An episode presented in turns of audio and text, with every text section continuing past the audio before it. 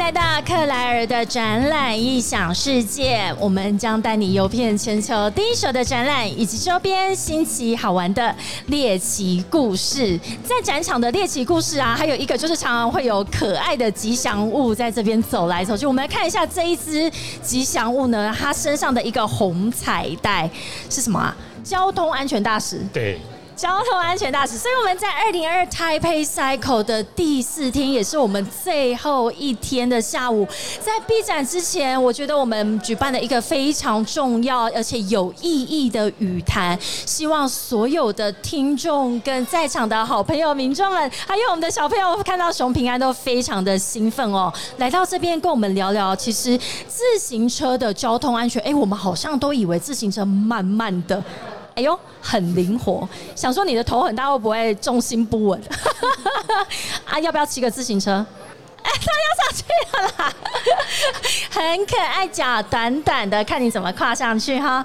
我们这个阶段很高兴邀请到的是交通部道安委员会的汤组长，组长你好，各位你好，我也变熊平安了啊。好，汤组长今天带着熊平安来到二零二二 Taipei Cycle 克莱尔的展览异想世界。组长之前曾有没有来过我们这个自行车展？然后今天进来。来带着熊平安进来的时候，哇，一路看到，你觉得是看到了我们什么样子的一个光景呢？这个自行车展其实是我第一次来哈，但是我在国外或者在其他场合上面也曾经看过自行车展。那其实看到这个，我们的自行车展真的跟国外比起来。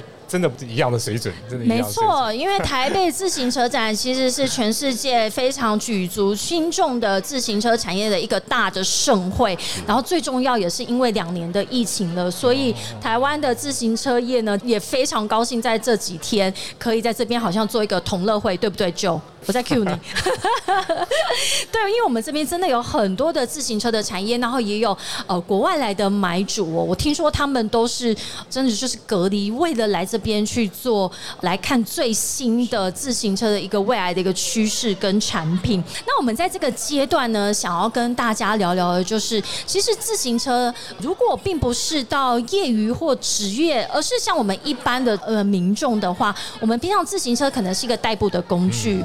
或者是像 U Bike 是为了解决最后一里路，像我每天早上其实都会骑着 U Bike 从家里到捷运站这样子，那你就会觉得说，其实自行车的速度也没有太快，对不对？熊平安，你平常有骑自行车的习惯吗？这样什么？哦，腿短哈，我知道了，跨不上去。好，那但是我自己在骑乘曾经有发生过几次的突发状况，例如说，现在整个那我们在双北可能这个自行车道已经设置的蛮完善了，可是。我们的车手哈，或者是民众在骑乘的时候，跟行人之间常常会有一些争道的情况。哎，其实我觉得最后发现它还是蛮危险的。哎，对，当然，因为自现在的自行车越来越多了啊。那台湾的道路上面有一个比较特别的，就是。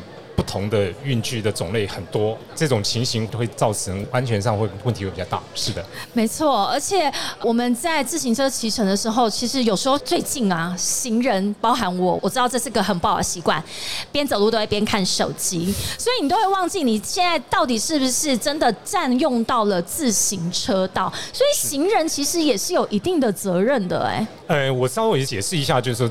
我们这自行车到底在我们一般的道路上，到底要骑在哪一个位置？要怎么骑？哈，第一个就是我们要先区分一下，因为在法规上面，自行车还有分三种，那三种骑的位置稍微有一点不太一样，所以我稍微解释一下。自行车其实在法规上分脚踏自行车、电动辅助自行车跟电动自行车三种。哦。OK，哎，脚踏的、电动辅助的跟电动的电动自行车，对。那我现在我们现在左边看到的这个就是呃属于电动辅助电动辅助自行车，它有一个电池有马达在里面。那如果没有那个电池，没有马达，只有脚踏板，那就是一般脚踏自行车啊。那那电动自行车呢，就连踏板都没有，它就是马达跟电池。嗯哼。好，那大家稍微知道一下这个之后呢，我再跟大家稍微说明。电动自行车就是完全没有踏板的。其实有的电动自行车看起来跟跟电动机车有点像。哦，OK。对对对。那电动自行车基本上就是骑在道路上，它是不能上人行道的啊，完全不能上人行道。是。那电动自行车跟电动辅助自行车呢，原则上不能上人行道，但是如果人行道上面有画自行车专用道，或者是它有挂这个。人车共道的标志牌的话，它就可以骑在那个人车共道的那个位置里面。原来如此，是。所以呃，我们光是第一个要先了解说，自行车其实它有分类的哦。那你骑乘的是哪一种，然后就会取决于你在哪样子的一个划分的区域里面去做骑乘。对对对，但是但是虽然人车共道，你可以跟行人走在差不多的空间里面，还是要让行人优先了。啊，自行车车友们、车手们，行人优先啊哈！但是我看到那种边滑手机的行人哦，我如果不小心碰到他，我实在是也不想，我就想要说你活该 啊！不可以这样子啊！这来组长，我们该怎么去宣导一下这件事情呢？是，我想这样子，第一个哈，当然我们在骑在人车共道的自行车的人行道上面的时候，自行车当然尽量的靠在比较左边一点哈，让里面行人走在比较右边。那通常我们一般在画那个位置的时候，也会画在比较左边。那在这个呃人车共道的这一条路上面，我们当然也希望说，行人如果可以不要走在这上面，走在旁边，那就尽量去走旁边。那如果因为人比较多，有时候还是会走上来的话，啊，自行车的呃骑士呢，还是一样要稍要礼让行人优先了啊。那尽量的尊重行人，不要去。给他催促压迫，我们也希望行人自己在在走的过程中间，不要像您刚刚主持人讲的，是不能分心，对对对，挡到挡到人家这样也不太好。是。那有没有速限？因为有时候像我在骑 U bike，会骑 U bike 就是因为我在赶时间，尤其是最后一里路要赶快赶到捷运站哦，然后就会我我老实说我不知道速限，然后我就想说，哎，看起来好像没什么，只要前面一片宽广，我就加速了。那我几次我有曾经遇到。突发状况就是我放在篮子里面的东西，因为我的速限，我觉得我应该是有偏快了，结果一个小的一个呃踉跄，或者是一个小的一个高低差，我的笔电就飞出去，我的笔电就摔了一下。对，好，自行车的速限基本上分两个状况，第一个是电动自行车，嗯，那电动自行车在我们的法规上，它其实。在出厂的时候，它就有设计，它最高只能骑到二十五公里，时速时速二十五公里。那电动自行车它也有这个设计，就是最高骑到二十五公里。那一般的脚踏自行车其实基本上没有特别的。呃，要求一定要有这个机制啦。但是我们想说，如果你骑在人行道上，或者是所谓的人车共道的这样的一个环境里面呢，我们希望大家就是用一个比较悠闲的方式骑，因为你骑太快，确实是会造成行人的有可能会造成事故啊，这个是非常危险的。是，对，尽量不要骑太快。对，没有错。所以自行车其实，在呃，我们如果是一般的这个民众，我们其实都是作为一个代步的工具而。我们不是要去竞速的好吗？你又不是业余车手或职业车手。因为我们这几天访谈了非常多的这些参展商，那参展商他们的一些产品哦，其实当然也都有分客群，for 一般的民众，或者是给车手他们使用的专业级的高阶的这个零配件等等。那我们就会知道说，其实，在不同的这些族群，然后在不同的这个路况或情境之下，其实都有需要遵守的这些呃骑乘的礼仪。好，或者是互相尊重我们这个骑士跟行人之间。那所以我们在行前哦，其实车子上路前，你也要先做一些准备，了解一下你的车况如何。好像不要以为自行车好像就没事啊，自行车啊，反正我平衡感够，好像就 OK 了。好像跟一般我们在行车之前，如果是开车、摩托车这种，呃，你还会比较注意一下它的车况。自行车其实也是要固定的去了解它的车况。是的，是的，我想应该，如果大家平常在骑自行车，或者是有一些玩家在骑自行车，对自行车的状况，其实大家保养的很好了哈。那你们一般上路最重要的几件事情，当然第一个刹车啊，一定要一定要没有问题。对。那第二个当然是龙头啊，你龙头要要灵活，要稳固，要那个稳定。那这这两个一定要注意到的。那另外，我们在道路上面在骑自行车的时候，我们对骑士也有一些要求啊。骑士，如果你是骑电动自行车，它有规定，你一定要戴安全帽。啊，电动自行车要戴安全帽。对对对，一定要戴安全帽。而且，它那个安全帽基本上两种形式都可以，一种是机车的安全帽，你也可以戴；另外一种就是我们现在看到自行车骑士骑那个比较专业那种自行车这这两种都可以，你自由选择。是。那如果是电动辅助自行车跟一般脚踏自行车。法规上没有强制一定要戴，对，但是我们基本上会鼓励大家尽量还是戴安全帽，因为这个对自己的保护比较好。大家可能会觉得说啊，为什么一定要戴安全帽？其实可以想象看，就是说汽车它有一个车体在保护驾驶，嗯，但是。不管是机车或自行车，没有那个外壳的铁壳在保护啊，那我们至少把头部保护好。就是一个一个是铁包肉，一个是肉包铁，对，大家都有听过这个说法哈。尤其啊，我身为一个女性，其实我最讨厌戴安全包的原因，就是因为怕我头发坏掉。可是。自行车那个还蛮 fashion 的。对，组长讲到一个重点，现在就是因为安全帽，也是因为自行车这个产业它的一个发展，我觉得它变成一个，刚刚我们在聊，它变成一个时尚，一个趋势，一个 lifestyle 的时候，这些零配件它就是在这些美观上面就更加的着重。这也是为什么身为一个女性，我非常重视到底穿起来、穿戴起来好不好看。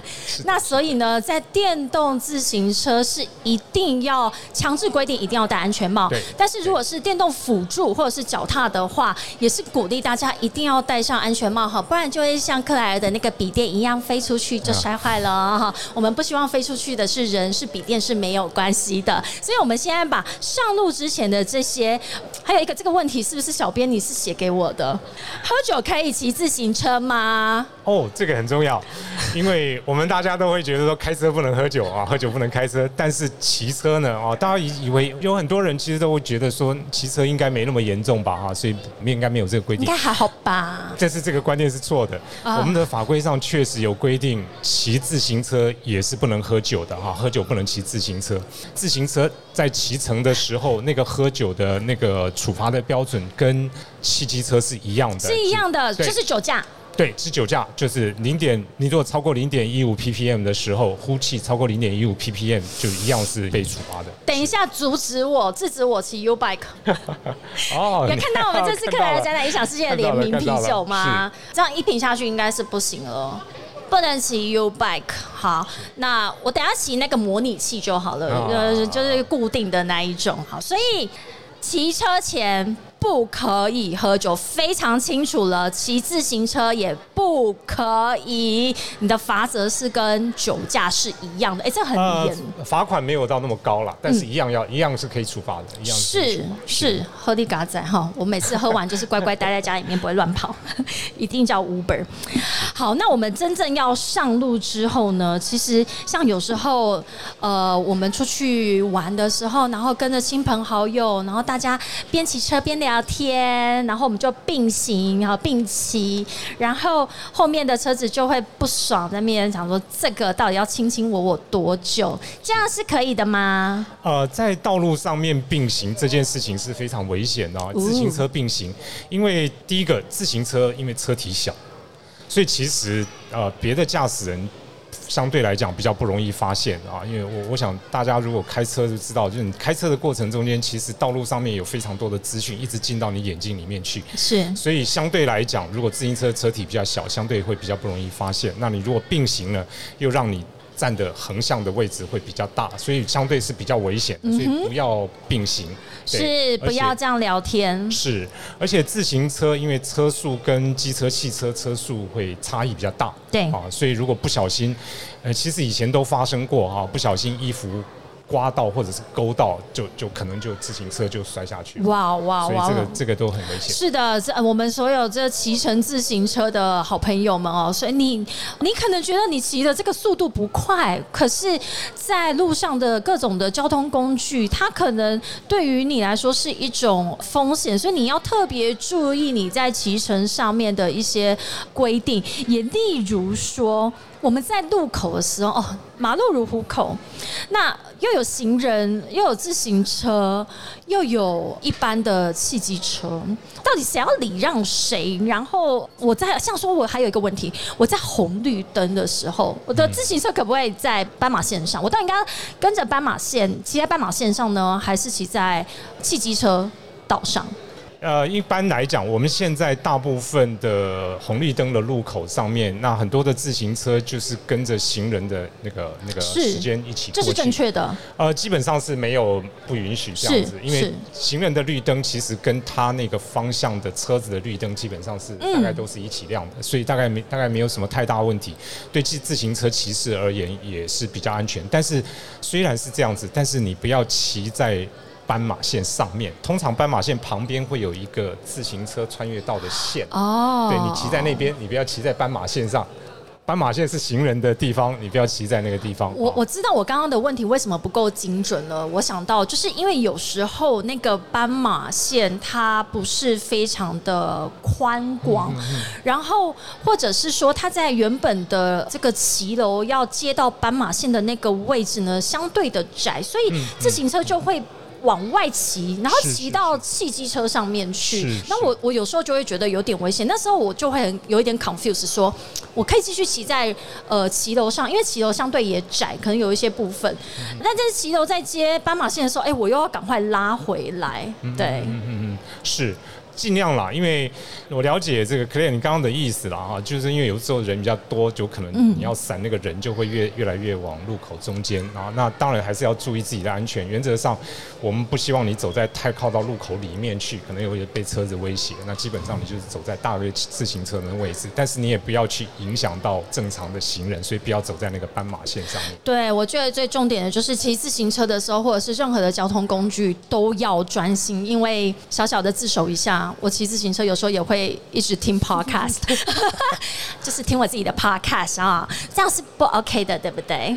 呃，尽量不要做这个事情。虽然法规没有规定你不能听 podcast 的，但是基本上，因为我们在道路上用路的时候，除了眼睛之外，耳朵也是一个很重要的触角、触觉。啊对所以你可以从耳朵可以听到其他的讯息，很重要的讯息。所以尽量还是让自己比较专心一点的骑自行车是是，眼看四面，耳听八方，马路如虎口。我我非常同意组长说的哦。其实有可能，我相信现在有越来越多的这些事故，都是来自于因为你在听音乐或者是在看影片的时候，你根本就忽视了旁边的这些警示音。是的，是的，尤其如果说假设我们讲的这个救护车、消防车或者什么的时候，你如果听太大声，你真的会听不太到他们的警警。这样真的好危险哦，哈。那最后一个部分就是我们的自行车，它可能有时候在一些路口，它并没有红绿灯这样子这么明确的一个警示的时候，那我在路口要过去，除了停看听之外，我是不是可以用一些手势来做辅助呢？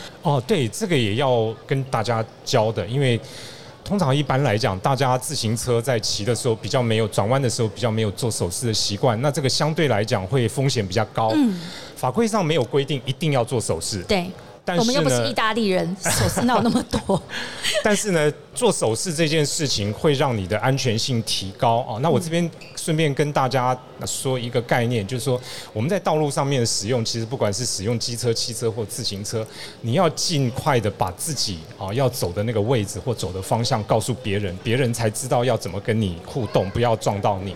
好，同样的回到自行车来，那当我们要转弯的时候呢，当然第一个要看一下你要转弯的那个方向，比如说左转的话，看一下左边有没有车子来。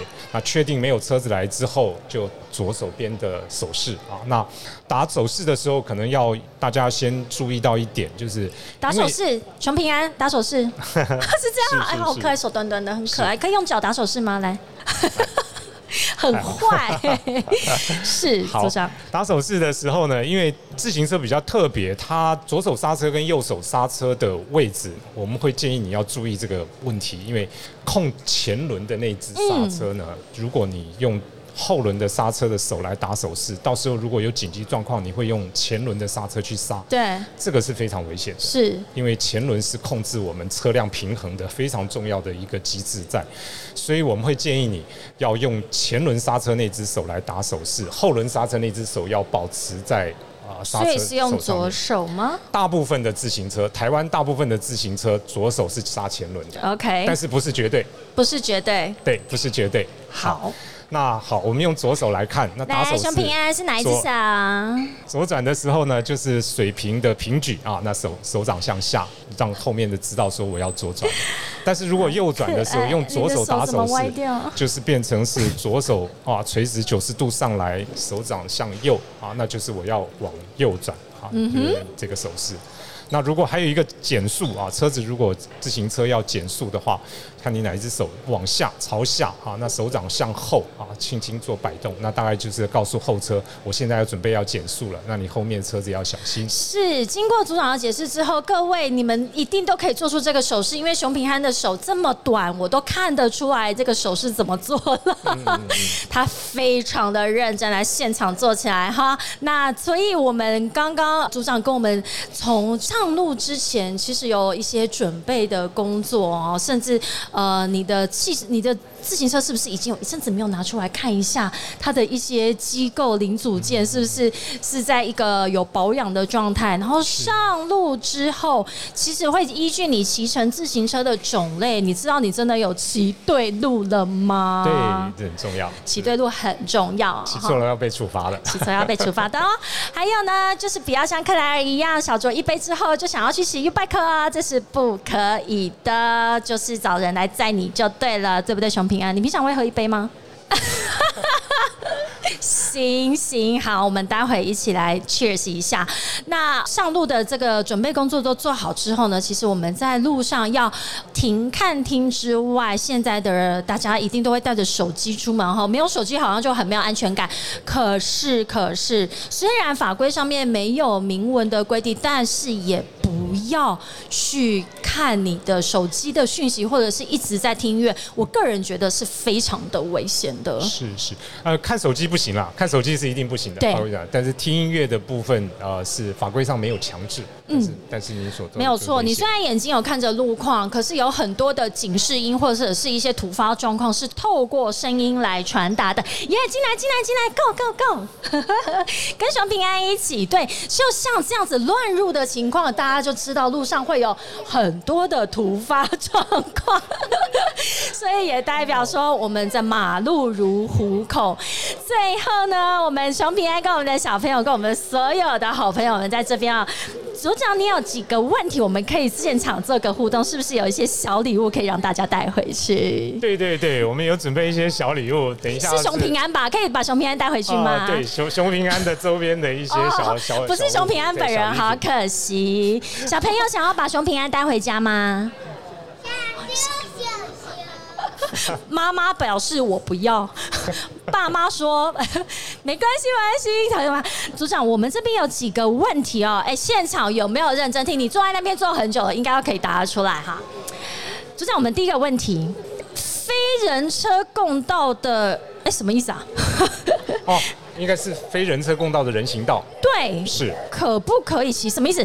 非人车共道的人行道。哦，OK，这一个是本来就没有划分说可以人车共道的，这个人行道是可以骑的吗？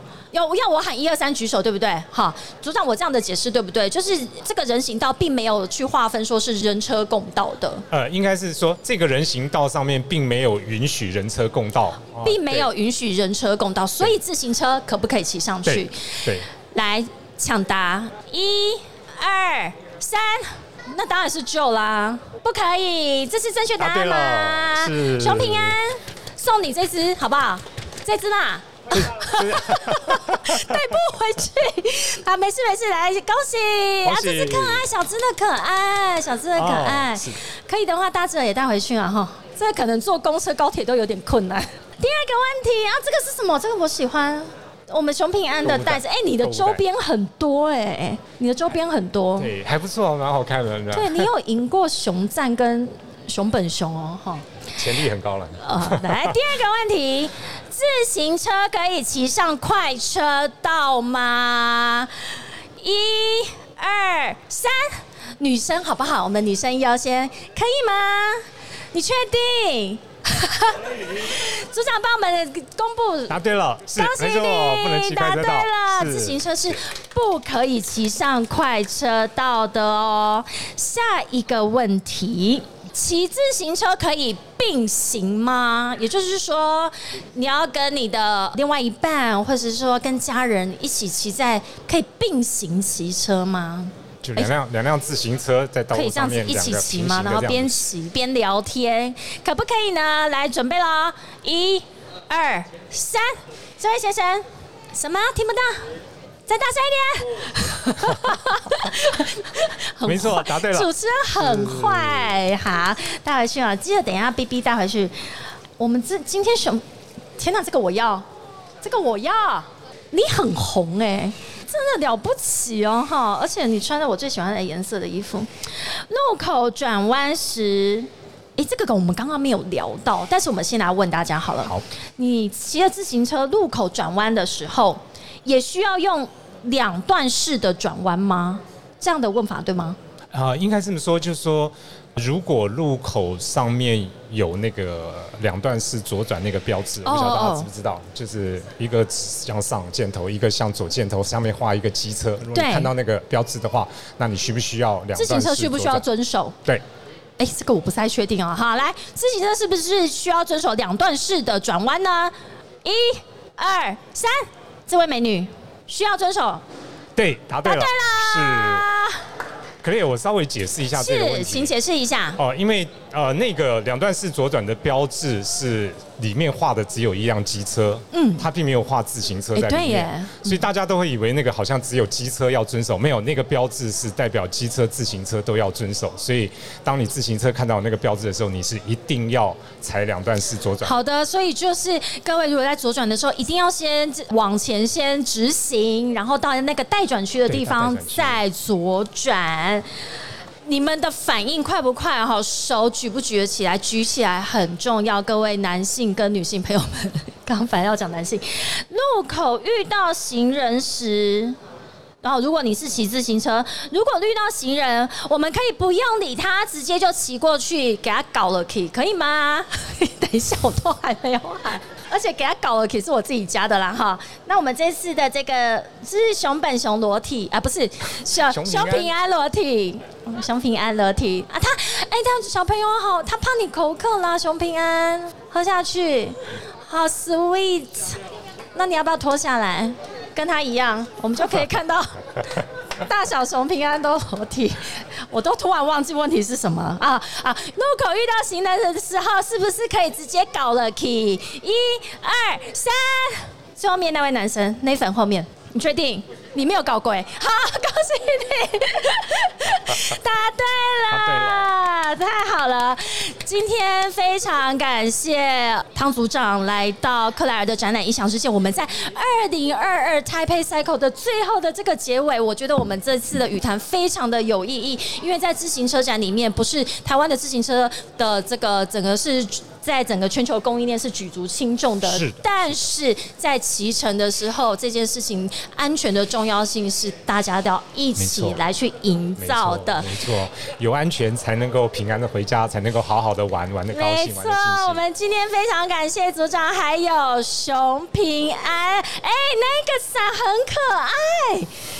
我也要，我们也非常谢谢在场的所有的好朋友，我们所有的参展商以及大小朋友们，跟着熊平安还有交通部道安委员会一起在这边跟大家宣导我们的用车骑乘的这个安全哦。再一次感谢组长，谢谢熊平安来到克莱尔的展览异想世界，我们明年见喽！明年见明年见，拜拜，见拜拜。